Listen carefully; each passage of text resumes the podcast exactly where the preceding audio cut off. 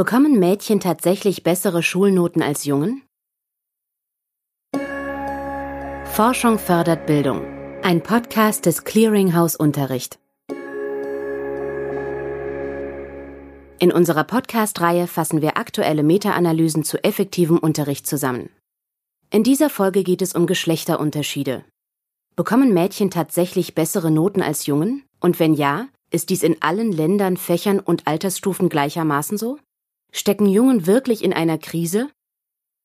Diese Fragen untersuchen Voya und Voya in einer Meta-Analyse aus dem Jahr 2014, die wir Ihnen im Folgenden vorstellen. Wir beginnen mit einem kurzen Überblick und betrachten danach eine der untersuchten Primärstudien genauer.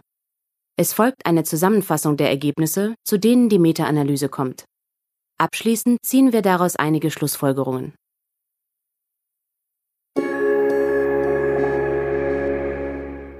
Forschungsbefunde der vergangenen zwei Jahrzehnte deuten darauf hin, dass Jungen in Mathematik und in den Naturwissenschaften bessere Leistungen erzielen als Mädchen. Dies wird in den Medien und in der Bildungspolitik häufig diskutiert, zum Beispiel wenn es um die PISA-Studien geht. Bisherige Meta-Analysen bestätigen diese Ergebnisse. In standardisierten Tests, wie sie im Rahmen von Leistungsvergleichsstudien durchgeführt werden, haben die Jungen in der Tat einen Vorsprung. Dieser ist allerdings recht klein. Trotzdem ergibt sich bei der Notengebung ein genau umgekehrtes Bild. Studien weisen nach, dass Studentinnen und Schülerinnen insgesamt bessere Noten erhalten als ihre männlichen Mitschüler und Kommilitonen. Die Annahme, dass Jungen zusehends hinter die Leistungen von Mädchen zurückfallen, wird daher oft als Boy Crisis bezeichnet, insbesondere in Nordamerika. Die Meta-Analyse von Voyer und Voyer untersucht deswegen, ob es tatsächlich Geschlechterunterschiede zugunsten von Mädchen bzw. Frauen bei den Schulnoten gibt und welche Faktoren diese beeinflussen. Dazu untersuchen die Autorinnen und Autoren die Befunde von 369 Primärstudien aus dem Zeitraum von 1914 bis 2012, also einer Spanne von fast 100 Jahren. Die Meta-Analyse stützt sich damit auf Noten von über einer Million Personen, die zum Zeitpunkt der Erhebungen entweder eine Grundschule, eine weiterführende Schule oder eine Universität besucht haben. Zudem prüft die Meta-Analyse sechs sogenannte Moderatoren, anhand derer mögliche Geschlechterunterschiede variieren können. Erstens der Fachbereich, also ob die Noten in Sprachen, Mathematik, Naturwissenschaften oder Sozialwissenschaften vergeben wurden oder ob es sich um fächerübergreifende Gesamtnoten handelt. Zweitens die Altersgruppe, also ob es um Lernende der Grundschule, der Sekundarstufe oder der Universität geht. Drittens die Ländergruppe, der Großteil der Primärstudien wurde in den USA oder in Kanada durchgeführt, einige in Skandinavien. Etwa ein Sechstel der Studien stammt aus anderen Ländern. Viertens der Schultyp, also ob die Noten an privaten oder öffentlichen Schulen vergeben wurden. Fünftens das Bewertungsmaß, also ob Prozentwerte in Noten umgerechnet wurden oder ob eine Punkteskala zum Einsatz kam. Und schließlich sechstens, in welchem Jahr die Primärstudie veröffentlicht wurde.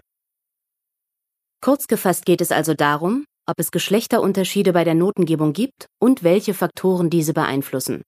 Die Meta-Analyse von Voyer und Voyer hat dafür Befunde über Lernende aus unterschiedlichen Altersstufen und Ländern ausgewertet.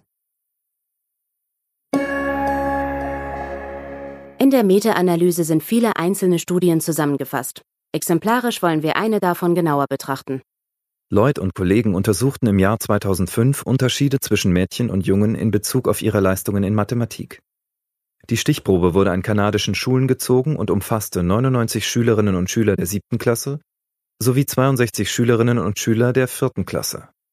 Ihre Leistungen wurden durch zwei Maße erfasst. Zum einen durch einen standardisierten Mathematiktest, das sogenannte Foundation Skills Assessment. Die Ergebnisse dieses Tests zeigten, dass Mädchen zwar eine geringfügig höhere Punkteanzahl erreichten als Jungen, dass dieser Leistungsunterschied jedoch nicht signifikant, also statistisch nicht bedeutsam ist. Zum anderen wurden die Mathematiknoten der Schulzeugnisse untersucht. Hier ließ sich tatsächlich ein entscheidender Unterschied feststellen. Die Schülerinnen erhielten von den Lehrkräften signifikant bessere Mathematiknoten als die Schüler. Kehren wir zurück zur Meta-Analyse. Zu welchen Ergebnissen kommen deren Autorinnen und Autoren, wenn sie alle untersuchten Primärstudien zusammenfassen? Es zeigt sich, dass Schülerinnen und Studentinnen insgesamt signifikant bessere Noten erhalten als Schüler und Studenten. Dieser Geschlechterunterschied in der Notengebung wird von drei wichtigen Moderatorvariablen beeinflusst. Fachbereich, Altersgruppe und Ländergruppe. Die Befunde für die einzelnen Fachbereiche zeigen, dass die Unterschiede in sprachlichen Fächern signifikant größer sind als im Bereich der Gesamtnoten. In der Mathematik sind die Unterschiede hingegen sehr gering und signifikant kleiner als bei den Gesamtnoten. Zwischen den Altersgruppen sind die Notenunterschiede unterschiedlich stark ausgeprägt. Sowohl bei den Sprachen als auch in den MINT-Fächern zeigt sich, dass sie zur Sekundarstufe 1 hin zunächst deutlich und signifikant zunehmen. Anschließend bleiben sie auf diesem Niveau stabil und nehmen erst im Studium wieder ab. Bei den Naturwissenschaften und Sprachen sowie innerhalb der Gesamtnoten sind die Unterschiede dabei für Schülerinnen und Schüler der Sekundarstufe 1 und 2 also signifikant größer als für Studierende. Auch der Länderkontext hat einen Einfluss auf die Geschlechterunterschiede. Besonders groß sind sie in der Ländergruppe Nordamerika. Bemerkenswert ist, dass sowohl in den skandinavischen als auch den übrigen Ländern keine signifikanten Unterschiede im Fach Mathematik bestehen. Die drei übrigen Moderationsvariablen Schultypen, Bewertungsmaße und Publikationsjahre zeigen hingegen keine signifikanten Unterschiede zwischen den Geschlechtern. Fassen wir zusammen. Laut der Meta-Analyse ist der Unterschied zugunsten von Mädchen und Frauen besonders groß in sprachlichen Fächern und in fächerübergreifenden Gesamtnoten. Im Gegensatz dazu ist der Geschlechterunterschied in Mathematik und den Naturwissenschaften deutlich kleiner. Drei der sechs untersuchten Moderatorvariablen Fachbereich, Altersgruppe und Ländergruppe haben dabei einen signifikanten Einfluss. Die Ergebnisse der Meta-Analyse belegen, dass Mädchen in der Schule tatsächlich bessere Noten erhalten als Jungen. Entgegen der weit verbreiteten Annahme handelt es sich bei diesem Unterschied jedoch keineswegs um ein neueres Phänomen oder um eine akute Boy Crisis. Die Autorinnen und Autoren der Meta-Analyse zeigen vielmehr, dass die Unterschiede seit rund 100 Jahren stabil geblieben und in allen Ländergruppen, wenn auch in unterschiedlichem Umfang, nachweisbar sind. Allerdings gilt dies nur für die Bewertung mit subjektiv vergebenen Noten oder Punkten. Bei standardisierten Messverfahren, wie sie etwa in der PISA-Studie zum Einsatz kommen, erbringen Jungen vor allem in den MINT-Fächern gleichwertige oder sogar etwas bessere Leistungen als Mädchen. Das bedeutet, je nachdem, welches Leistungsmaß man heranzieht, Ergebnisse standardisierter Tests oder Noten, kommt man zu unterschiedlichen Einschätzungen bezüglich der Geschlechterunterschiede. Damit bleiben vor allem zwei Fragen ungeklärt. Wie kommt es zu diesen unterschiedlichen Ergebnissen durch unterschiedliche Messverfahren und warum haben Mädchen nun bessere Noten als Jungen? Im Moment kann man die Gründe dafür nur vermuten. Denkbar ist, dass der Prozess der Notengebung oder die unterschiedlich ausgeprägten Interaktionen im Unterricht maßgeblich zu den Unterschieden beitragen. Forschung fördert Bildung. Ein Podcast des Clearinghouse Unterricht. Sie hörten eine gekürzte Fassung unseres Kurzreviews. Sie möchten das Gehörte in voller Länge nachlesen?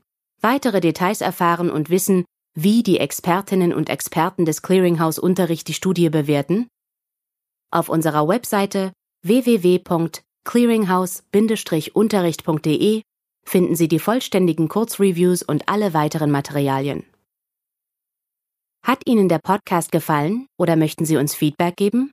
Wir freuen uns, wenn Sie uns eine Bewertung oder einen Kommentar hinterlassen. Das Clearinghouse Unterricht ist ein Projekt der Technischen Universität München. Wir stellen aktuelle wissenschaftliche Evidenz zu effektivem Unterricht zur Verfügung. Für die Aus- und Weiterbildung von Lehrkräften. Denn das ist unser Ziel. Forschung fördert Bildung.